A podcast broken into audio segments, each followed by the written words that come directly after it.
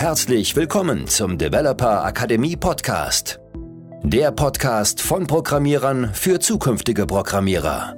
Hier erfährst du alles darüber, wie du programmieren lernst, wie du deinen ersten Job als Softwareentwickler findest und wie du eine erfolgreiche Karriere in der IT startest. Herzlich willkommen zu einer neuen Folge. Yunus hier und ich bin nicht alleine, sondern ich habe heute einen ganz besonderen Gast und zwar Kevin Kromig. Hi, schön, dass du da bist. Danke, Yunus, für die Einladung. Kevin ist auch YouTuber, hat auch seinen eigenen Kanal, Kevin Kromig. Das heißt, du bist nicht nur Informatiker, Programmierer, sondern auch YouTuber. Vielleicht stellst du dich einmal vor für die Leute, die jetzt gerade zuhören und noch nicht wissen, wer bist du? Genau, also ich bin eigentlich hauptberuflich iOS-Entwickler und habe vor ein paar Jahren angefangen, auch YouTube-Videos zu machen.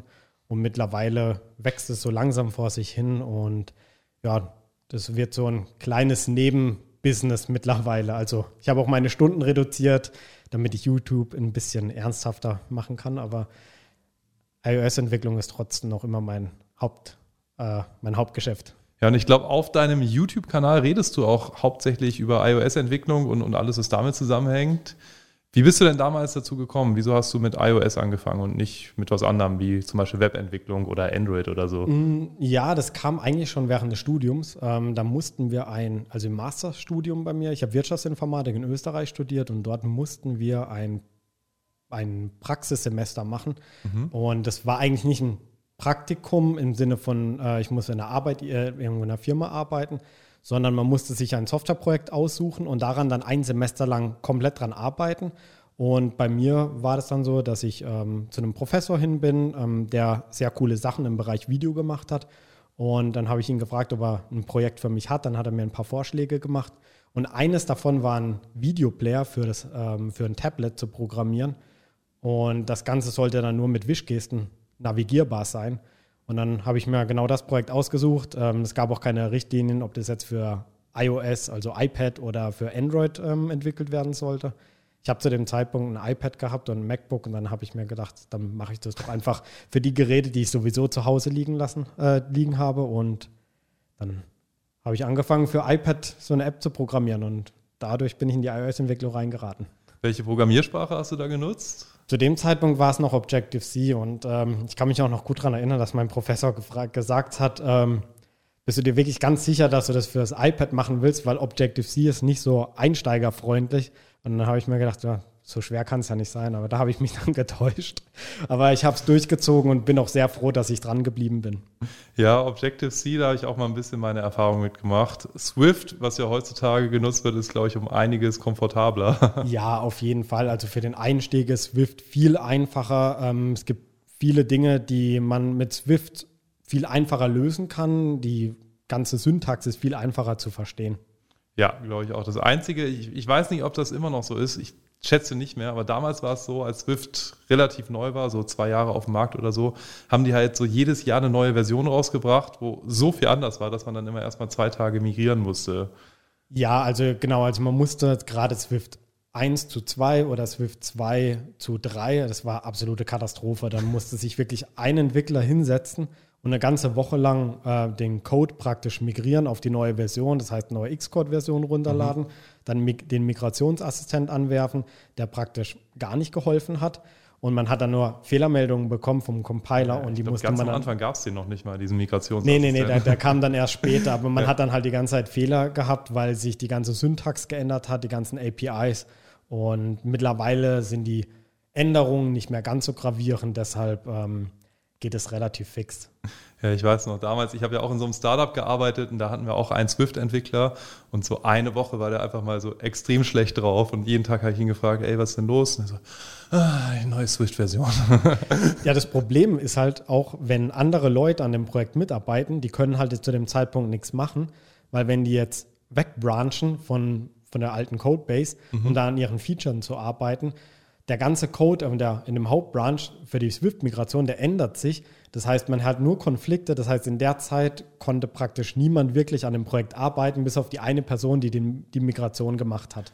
Ja, für alle, die nicht wissen, was ein Branch ist, ja, also es ist so, genau, wir richten uns ja an Leute, die hauptsächlich gerade am Anfang sind von ihrer Programmierkarriere.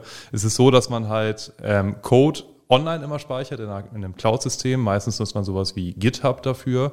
Und das Coole ist halt, wenn mehrere Leute daran arbeiten, dann kann man halt zwei verschiedene Branches nehmen. Das sind sozusagen Kopien von dem Code, wo halt jeder ein bisschen auf seiner Kopie quasi arbeitet und am Ende kann man das dann wieder zusammen mergen, damit man halt keine Konflikte hat. Ich hoffe, das war einigermaßen verständlich, das so zu erklären. Ja, echt krass. Und du bist jetzt eigentlich nur Swift-Entwickler, oder? Genau, also hauptberuflich mache ich eigentlich nur noch Swift-Code. Genau. Mhm. Also ab und zu mal vielleicht mal ein bisschen Python oder so, aber irgendwelche anderen Skriptsprachen, falls es mal notwendig ist, wenn man irgendein Tool benutzt. Ja, wie aber, den Discord-Bot, den du auf deinem Kanal gebaut hast. Genau, den habe ich beispielsweise auch mit Python geschrieben, aber man könnte halt auch, auch JavaScript oder irgendwas anderes benutzen, was halt einem am besten gefällt. Mhm. Und hattest du deine erste Berührung mit Programmieren in der Uni dann in diesem Kurs oder hast du vorher schon mal was hm, gecodet? Tatsächlich nicht. Also ich habe während des Abiturs ähm, konnte man sich entscheiden. Äh, ich habe auf einem Wirtschaftsgymnasium mein Abi gemacht. Und man konnte sich dort entscheiden zwischen Finanzmanagement und Informationsmanagement. Und ich habe dann Informationsmanagement ähm, genommen und dort haben wir dann so eine Einführung in die Programmierung bekommen. Man hat halt angefangen mit ähm, HTML, CSS und ein bisschen JavaScript und später haben wir dann den Umstieg gemacht auf äh, Java, weil, mhm. es eine offene Sprache ist oder es läuft halt auch auf allen Plattformen und man hat halt ziemlich viele Ressourcen dazu bekommen und man kann sehr viel damit machen. Aber ich muss ganz ehrlich sagen, dass ich in den ein, zwei Jahren in der Schule vielleicht so viel gelernt habe, wie ich jetzt heute oder wie man heute vielleicht mit YouTube und anderen Online-Nachschlagewerken äh, vielleicht in zwei, drei Wochen sich selbst irgendwie beibringen konnte. Ja, das geht heute echt mit den Medien deutlich besser. Ich weiß noch, wie ich damals Programmieren gelernt habe. Da war halt, es gab eigentlich noch nicht wirklich sowas wie Stack Overflow oder so. Also ich habe ja vor 18 Jahren, glaube ich, angefangen, Programmieren zu lernen. Und ich hatte halt ein paar Bücher, mit denen ich mir das beigebracht habe. Ich hatte nicht mal Internet. Wir hatten noch so, so ein Bezahlmodem, was halt einen Cent die Minute, glaube ich, damals gekostet hat. Und man konnte nicht telefonieren, während das an war.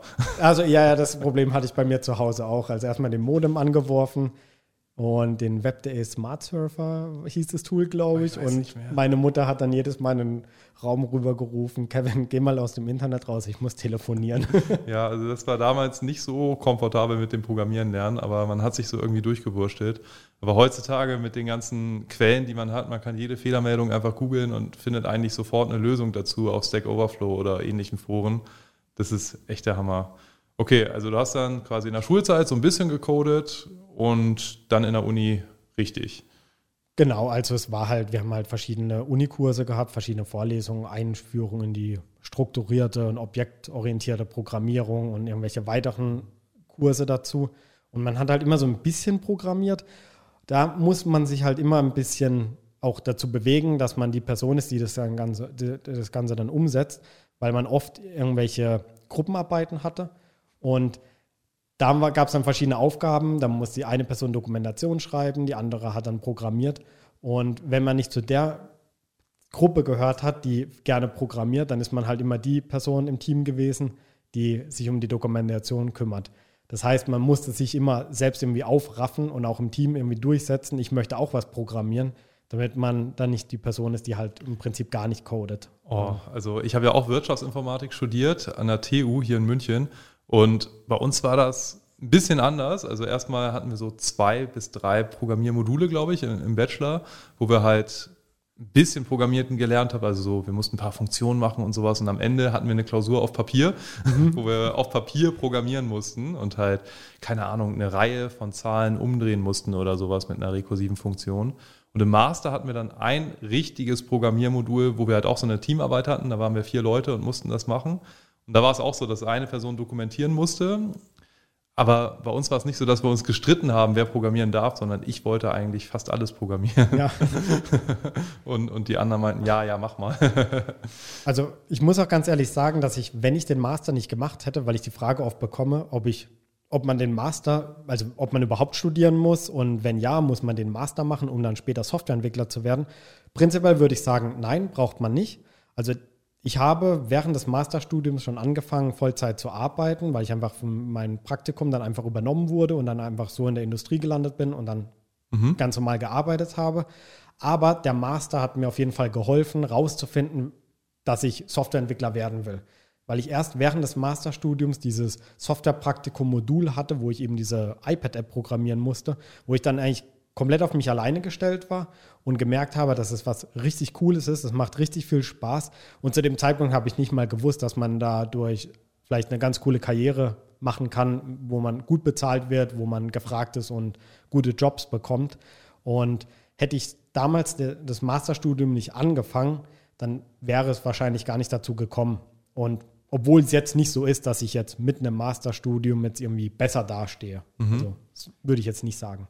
Ja, das kann ich nur unterschreiben. Also bei mir war es auch so, Wirtschaftsinformatik Master, dass wir halt schon so ein paar sehr praktische Module hatten. So ein bisschen was ging in Richtung Programmieren, ein bisschen was ging in Richtung Projektmanagement, ein bisschen was ging in Richtung Finanzen und sowas. Weil du hast ja mit Wirtschaftsinformatik nicht nur einen Weg, Softwareentwickler zum Beispiel, sondern du kannst ja ganz verschiedene Sachen machen. Du kannst Projektmanager werden, du kannst Consultant werden, du kannst Programmierer werden, du kannst in die Wirtschaft gehen und irgendwas mit Finanzen machen oder sowas. Und das muss ich auch sagen, dadurch, dass wir halt diese verschiedenen praktischen Module hatten, habe ich halt schon viel gelernt eigentlich und, und schon für mich auch nochmal mehr bestätigt, dass ich Softwareentwickler werden möchte. Also ich wusste es vorher auch schon, aber dachte ich, okay, also jetzt reine Finanzen oder, oder Unternehmensberater, das ist nicht meine Welt.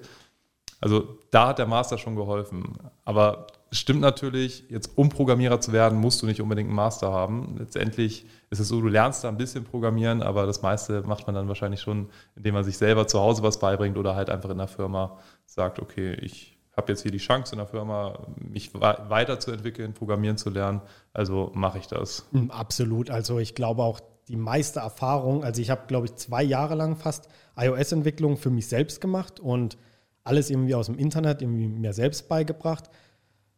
Dann habe ich irgendwann mal eine Festanstellung in einem Unternehmen bekommen als iOS-Entwickler. Und ich glaube, in dem ersten halben Jahr habe ich, glaube ich, um Vielfaches mehr gelernt, als ich mir irgendwann mal selbst irgendwie beigebracht äh, habe. Also es war un unfassbar viel, was ich dann wirklich von professionellen Entwicklern gelernt habe, wenn man dann einfach Tag für Tag neben denen sitzt und einfach Fragen stellen kann und an wirklich echten Projekten arbeitet. Das ist echt bei jedem so, bei dem ich das höre. Deswegen sage ich auch immer, der erste Job ist nicht ein Job, wo du halt perfekt programmieren können musst oder sowas. Das denken ja ganz viele. Oh, ich bin noch nicht bereit, mich zu bewerben, weil ich noch nicht perfekt programmieren kann. Das Wichtige ist eigentlich, dass du so weit bist, dass du einen Job findest, weil dann wirst du dafür bezahlt, um besser zu werden. Ja, absolut. Also das erste Vorstellungsgespräch bei meiner ersten Entwicklerstelle war, lief so ab, dass ich als iOS-Entwickler arbeiten wollte, aber ich habe praktisch keine Erfahrung gehabt, außer das, was ich mir mal selbst beigebracht habe. Mhm. Und ich bin tatsächlich dann mit meinem iPad unterm Arm zum Bewerbungsgespräch gegangen und habe dann auch klipp und klar gesagt, also wenn ihr jetzt erwartet, dass ich hier als äh, Top-Entwickler hier anfange und ähm, alles selbstständig entwickeln kann, dann bin ich nicht die richtige Person. Aber ich habe richtig Bock, ich werde richtig gut, wenn ihr mir eine Chance gebt. Ich kann hier euch mal auf meinem iPad zeigen, was ich so entwickelt habe, ganz alleine. Und ich glaube, wenn man als Junior-Entwickler eingestellt werden will, dann schauen die Leute einfach auf deine Motivation, dass du richtig Bock hast, weil im Prinzip wollen die nur sehen, dass du äh, motiviert bist, weil das für die Firma ein Investment ist. Absolut. Also es ist ja bei uns in der Firma auch so. Ich bin ja auch Arbeitgeber und ich stelle ja auch Leute ein und ich würde jedes Mal immer jemanden, der motiviert ist und der richtig Bock hat, jetzt einfach zu wachsen, Gas zu geben und, und einfach sich das ganze Wissen, was er braucht, raufzuschaffen, bevorzugen zu jemandem, der sagt, ja, ich kann das schon, aber ich möchte dann auch eigentlich jetzt nicht so viel arbeiten und ich will jetzt auch nicht extra was Neues lernen und sowas. Also ich investiere immer in Motivation und, und nicht in das, was jemand bereits kann. Ja, vor allem, weil eine motivierte Person sich neues Wissen sowieso relativ schnell irgendwie anschaffen kann, also ja. anlernen kann. Absolut. Und es ist auch so, wenn du weißt, was du zu tun hast, wenn du weißt, was deine Aufgabe ist, dann googelst du schnell, dann fragst du schnell deine Kontakte und dann findest du schon relativ schnell heraus, was du brauchst und entwickelst dich halt ex extrem schnell weiter. Also das ist ja auch so das große Problem bei Leuten, die anfangen, programmieren zu lernen die dann sagen, okay, was muss ich denn wissen? Und dann googeln die so ein bisschen, aha, Vorschleifen sind wichtig, Arrays sind wichtig, lerne ich das, aha, Funktionen sind wichtig, lerne ich das. Und es ist halt viel besser, wenn du halt ein Projekt hast und sagst, okay, was brauche ich denn, um dieses Projekt umzusetzen? Ah, okay, da brauche ich das und das Konzept. Dann schaffe ich mir das mal kurz drauf, lerne das mal kurz und so lernt man halt einfach viel besser. Also deswegen immer projektbasiert lernen und nicht. Absolut. Und auf keinen Fall einfach nur Konzepte stumpf lernen, ohne dass man die anwenden kann. Ja, also ich habe es auch gemerkt, in der Uni hat man natürlich irgendwelche theoretischen Konzepte wie Observer-Pattern oder irgendwelche anderen Entwurfsmuster, musste man lernen. Und das liest man auch relativ häufig. Das sind auch wichtige Dinge. Aber wenn man die mal wirklich in der Praxis anwendet, dann merkt man auf einmal, warum die so wichtig sind und wofür die überhaupt benutzt werden. Und die Theorie ist schon wichtig, dass man die versteht, aber sobald man das Ganze dann mal anwendet, dann versteht man es wirklich. Absolut. Also ich hatte auch so eine Vorlesung an der Uni, die hieß Patterns in Software Engineering. Und ich, ich fand es mega interessant, aber ich habe es halt nie genutzt. Und irgendwann, so ein Jahr später, als ich schon gearbeitet habe, kam halt so dieser Klickmoment, wo ich halt irgendwas programmiert habe und plötzlich war so ganz weit im Hinterkopf noch, ah, Publish Subscriber Pattern oder so ja. hieß es, glaube ich. dann so, ah, Publish Subscriber Pattern, doch, da war was. Und dann habe ich die Slides wieder ausgepackt und habe es mir angeguckt und meinte, ah, okay, so geht das, geil. und da habe ich es das erste Mal eigentlich verwendet. Und es ist halt mit fast allen Sachen so. Du solltest nicht erst die Konzepte lernen und dann das anwenden, sondern irgendwann begreifst du schon, okay, dafür brauche ich wahrscheinlich irgendwie das und das und dann schaffst du es hier drauf. Das Wichtigste ist, äh, so was mein Tipp ist, auch wenn Leute fragen, wie, wie man programmieren lernen kann, ist auch projektbasiert. Also mhm. klar, man kann sich schon so mal vielleicht ein paar YouTube-Videos anschauen, um wirklich die absoluten Basics sich irgendwie drauf zu schaffen, wie, keine Ahnung, was sind Variablen, Schleifen oder If-Else-Anweisungen, solche Sachen. Ähm, die braucht man dann, wenn man dann ein Projekt umsetzt und das ist dann das Wichtigste. Such dir ein Projekt aus, das muss jetzt nicht irgendwie ähm, das neue Facebook sein oder irgendwie Shazam einen besseren Algorithmus dafür zu entwickeln. Das kann irgendwie eine ganz einfache Webseite sein oder vielleicht ein kleines Skript, was einem Dateien auf deinem Desktop irgendwie sortiert in den Ordner packt. Solche Kleinigkeiten, die sind, wenn man ein bisschen Erfahrung hat, kann man die relativ einfach machen. Wenn man gerade einsteigt, stößt man dann an seine Grenzen. Und da ist es dann wichtig, dass man einfach am Ball bleibt und nicht aufgibt. Weil sobald man dann das Projekt abgeschlossen hat, dann hat man immer noch tausend Ideen, wie man dieses Projekt irgendwie noch erweitern kann. Und so funktioniert Softwareentwicklung. Ja, und dann stellt sich dir eigentlich auch gar nicht mehr die Frage, welche Programmiersprache soll ich jetzt als nächstes lernen oder so. Nee, das nee, ist nee. auch sowas, das kriege ich jeden Tag die Frage gestellt. Ich weiß jetzt nicht, wann diese Podcast-Folge rauskommt, aber gestern war, war ich ja auch mit Manu zusammen live auf YouTube und da wurde ich auch während diesen 90 Minuten bestimmt fünfmal gefragt, ich kann jetzt PHP, Python und JavaScript, was soll ich als nächstes lernen? Und ich habe jedes Mal geantwortet, was willst du denn überhaupt programmieren? Ja, es, es, hängt ja völlig davon ab. Also, wenn jetzt jemand sagt, ich möchte eine, wie gesagt, eine native iOS-App entwickeln, ja, dann lern Swift. Also, das ist die völlig falsche Herangehensweise. Wenn ich jetzt ein, ein Computerspiel programmieren möchte, dann versuche ich nicht einfach irgendwas zu lernen, sondern ich schaue halt, okay, was brauche ich für Sprachen, welche Frameworks benutze ich, welche Engine und dann findet man relativ schnell Informationen und stößt dann vielleicht auf, keine Ahnung, C-Sharp. Und dann weiß ich, okay, um, um jetzt dieses Projekt umzusetzen, benutze ich C-Sharp und dann lerne ich C-Sharp. Ja, ich meine, wenn ich Dolmetscher werden möchte, dann sage ich auch nicht, ich habe jetzt Deutsch gelernt, ich spreche Englisch, ich spreche Spanisch, was, was lerne ich denn jetzt als nächstes? Eben, ganz genau. Ja, ähm, hast du vielleicht noch den einen oder anderen Tipp für jemanden, der jetzt gerade ganz am Anfang ist, programmieren lernen will? Du hast jetzt schon vieles rausgehauen, aber vielleicht noch so die eine Sache, die dir damals extrem weitergeholfen hat. Ja, also am besten ein Projekt aussuchen, ähm, versuchen es umzusetzen. Ich würde jetzt auch nicht unbedingt mit jemand anderem daran arbeiten, weil man dann vielleicht so ein bisschen den Erfolg von anderen Leuten abhängig macht, sondern das für sich selbst lernt. Und wenn man dann ein bisschen Erfahrung hat, dann kann man es immer noch, auch ohne Arbeitsvertrag, kann man trotzdem mit anderen Leuten an Projekten arbeiten, indem man beispielsweise bei Open Source mitmacht. Das habe ich bei mir damals auch gemacht, dass ich praktisch mit Videoplayern mich beschäftigt habe, alles mir selbst beigebracht, aber nie Feedback auch zu meinem Code bekommen habe. Mhm. Und dann habe ich ein bisschen rumgeschaut und habe dann gesehen, dass der VLC-Player Open Source ist und habe dann äh, das Team angeschrieben, ob ich da mitmachen darf. Und die haben gesagt, natürlich einfach ein. Ach, du hast bei VLC was geschrieben? Ein, ein paar äh, Commits habe ich, also ein paar Code-Änderungen habe ich in der iPad-App und der iOS-App praktisch ähm, mitgewirkt und äh, wirklich nur, die können sich wahrscheinlich gar nicht mehr an mich erinnern. Aber ich habe dann halt einfach äh, auch Code geschrieben, habe mir dann natürlich das Projekt angeschaut und habe dann halt versucht zu verstehen, wie machen die anderen das, habe das dann probiert zu imitieren, habe dann Feedback zu meinem Code bekommen. Die haben mir dann auch Sachen erklärt, warum die Sachen jetzt nicht so gemacht werden sollen, wie ich es jetzt gemacht habe, sondern anders. Und durch diese paar paar äh, Codezeilen, die ich geändert habe in so einem großen Projekt, habe ich unfassbar viel gelernt. Und das ist, würde ich sagen, ist so der, der nächste Schritt, den man angehen kann, wenn man jetzt vielleicht noch nicht ähm, die Zeit hat oder gerade in der Situation ist, sich da irgendwie für einen Job zu suchen. Ja, ich habe ein Commit beim Angular Framework. Echt? Aber das war damals noch Version 0.7 oder sowas, also noch ganz am Anfang. Und ich habe damals schon damit entwickelt. Ich weiß auch gar nicht mehr, was das war. Ich glaube, das war halt bei, bei diesem, damals hatten sie noch nicht diesen AOT-Compiler, sondern irgendeinen anderen Compiler und da war irgendwas ist immer abgeschmiert. Ich weiß gar nicht mehr, was das war.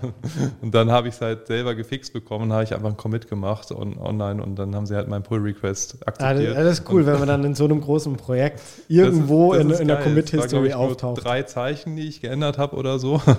Aber hat funktioniert. Also das hat mich schon happy gemacht. Ja, vor allem, wenn man dann halt auch weiß, dass es viele Leute benutzen.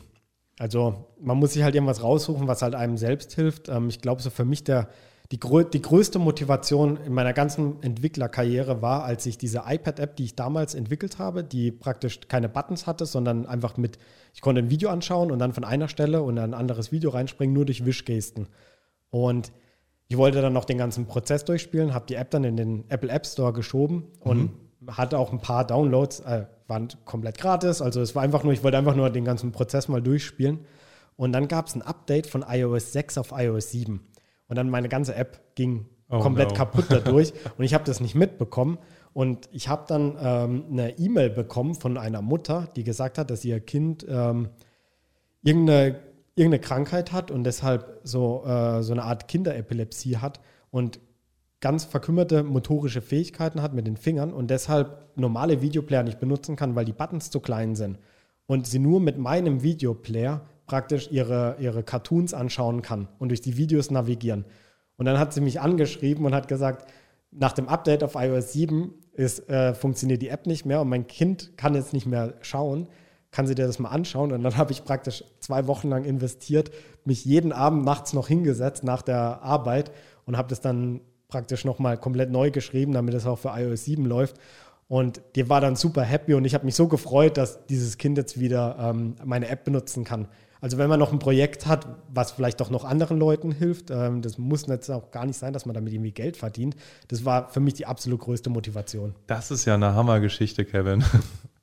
echt, das, das macht einen richtig glücklich, sowas zu hören, weil man dann halt echt eine Motivation einfach in, intern hat und, und weil es halt auch wirklich Menschen hilft. Und ich, Ganz ich find, genau. Das ist halt auch so ein tolles Gefühl, wenn man halt eine App baut und weiß, die verwenden wirklich Leute und du hilfst halt wirklich Leuten damit wenn man diese App hat. Gibt es die noch im App Store? Hm, ich glaube nicht mehr. Ah, schade. Ich habe es jetzt mhm. schon lange nicht mehr angefasst. Äh, vielleicht schreibe ich es jetzt mal neu. Also ich glaube, mit meinem aktuellen Wissensstand bräuchte ich dafür vielleicht eine Woche, ähm, um die wirklich auch in, in einer guten Codequalität hinzubekommen. Davor habe ich, glaube ich, ja, vier, fünf Monate gebraucht. Ja, aber das sind die besten Projekte. Ja. Ich habe damals nicht, nicht so was krasses wie du, aber ich habe so eine kleine App zum Gitarrenlernen damals gebaut. So. Mhm wie alt war ich da, so 22 oder so im Studium. Das habe ich mit einem Kumpel zusammen gemacht und da haben wir halt auch einfach so Akkorde angezeigt, automatisch in so einer App. Und das war auch ein super geiles Projekt, weil wir einfach so die ganzen Semesterferien, zwei Monate uns jeden Tag getroffen haben und einfach zwei, drei, vier Stunden jeden Tag gecodet haben.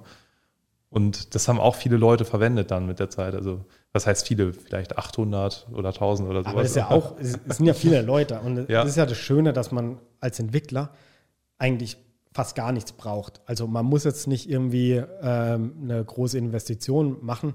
Ich habe mal ein Video gemacht, dass man, da habe ich mir einen äh, 200 Euro Laptop ähm, bei eBay gekauft, einen gebrauchten, um mhm. mal zu schauen, ob man damit wirklich entwickeln kann. Also und dann habe ich ähm, mir Flutter installiert und so weiter und habe dann Flutter-App und so weiter damit gebaut und einfach mal zu schauen, ob man damit wirklich gut entwickeln kann und es funktioniert.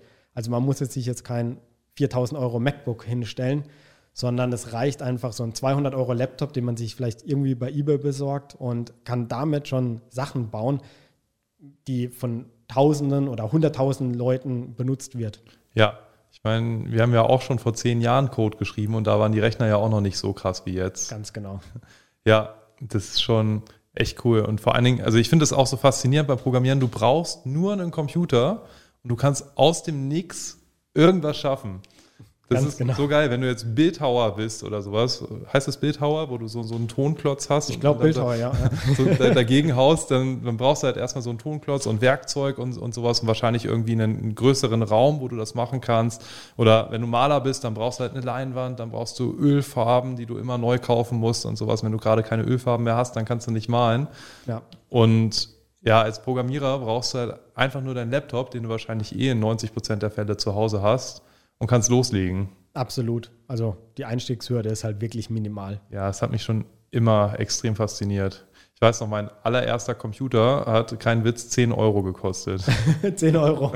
Ich durfte keinen Computer haben von meinen Eltern, weil die immer gesagt haben, ja, es ist zu teuer. Und ich habe immer gesagt, Mama, Mama, ich will einen Computer. Ja, es ist zu teuer. Das können wir nicht machen. Und irgendwann war ich mal auf so einem Flohmarkt und da hat jemand für 10 Euro einen Rechner verkauft. Das war so ein uralter, weißer, grauer Kasten mit Windows 98. Okay. Also, also ich war 13, das war vor 17, 18 Jahren, ja, da war Windows 98 noch nicht so alt, aber auch schon alt. Vielleicht fünf Jahre gab es das nicht mehr oder so. Und dann habe ich mir halt für 10 Euro diesen Rechner gekauft, habe mir noch auf dem Sperrmüll so einen Röhrenmonitor geholt. Ja, die, die, diese Riesenmonitore. Ich weiß nicht, ob, ob die jüngeren Zuhörer das noch kennen. Damals waren die noch nicht so schön flach, die Bildschirme, sondern das waren so riesige Kästen, so riesige Würfel. Ja, und dann hatte ich das zu Hause und habe halt mit diesem Ding irgendwie Moorhuhnjagd gespielt und keine Ahnung, angefangen ein bisschen Code zu schreiben und so. Das war schon witzig. Also du brauchst nicht den krassesten Rechner und du brauchst das auch nicht als Entschuldigung zu nutzen, um nicht mit dem Programmieren anzufangen. Hm, Absolut nicht. Nee, nee. Also wo ein Wille ist, ist immer ein Weg, sage ich. Ja, cool. Gibt es noch irgendwas, was du sagen willst? Hast du vielleicht noch irgendwelche motivierenden Worte? Ansonsten, Ein, einfach dranbleiben. Also, wir haben schon oft darüber gesprochen, dass die Einstiegshürde niedrig ist. Ähm, es kommen alle Leute an den Punkt, ähm, wo sie überfordert sind, vielleicht auch frustriert. Und da bleibt es einfach, also da ist einfach wichtig, dran zu bleiben. Absolut. Ja, wir sind jetzt auch schon, glaube ich, bei boah, fast einer halben Stunde. Du musst unbedingt wiederkommen für noch eine Folge, weil ich glaube, ich könnte noch fünf Stunden mit dir weiterreden. Sehr gerne, ich habe es Ja. ja. nicht weit. ja, das ist ja das Gute. Wir sind beide in München und auch gar nicht so weit voneinander entfernt. Also danke, dass du hier warst, Kevin. und danke Dank auch für die diese, Einladung. für diese tollen Geschichten, die du erzählt hast. Und vor allen Dingen auch an alle, die zuhören, schaut mal bei Kevin auf seinem YouTube-Kanal vorbei. Ja, Kevin Chromik mit CH und, und K, Kevin mit K. Ja. genau. Und genau, werdet ihr schon finden. Und ja, ansonsten schaltet auch gerne bei der nächsten Folge wieder ein. Ja, wir haben noch viele interessante Interviewpartner. Danke, dass du hier warst, Kevin. Und macht's gut. Ciao. Ciao, ciao. Vielen Dank, dass du heute wieder dabei warst. Wenn du Softwareentwickler werden willst, dann trag dich gerne auf unserer Webseite für ein kostenloses Beratungsgespräch ein. Dort erarbeiten wir mit dir deinen persönlichen Schritt-für-Schritt-Plan, mit dem auch du systematisch programmieren lernst und anschließend deinen ersten Job als Softwareentwickler findest.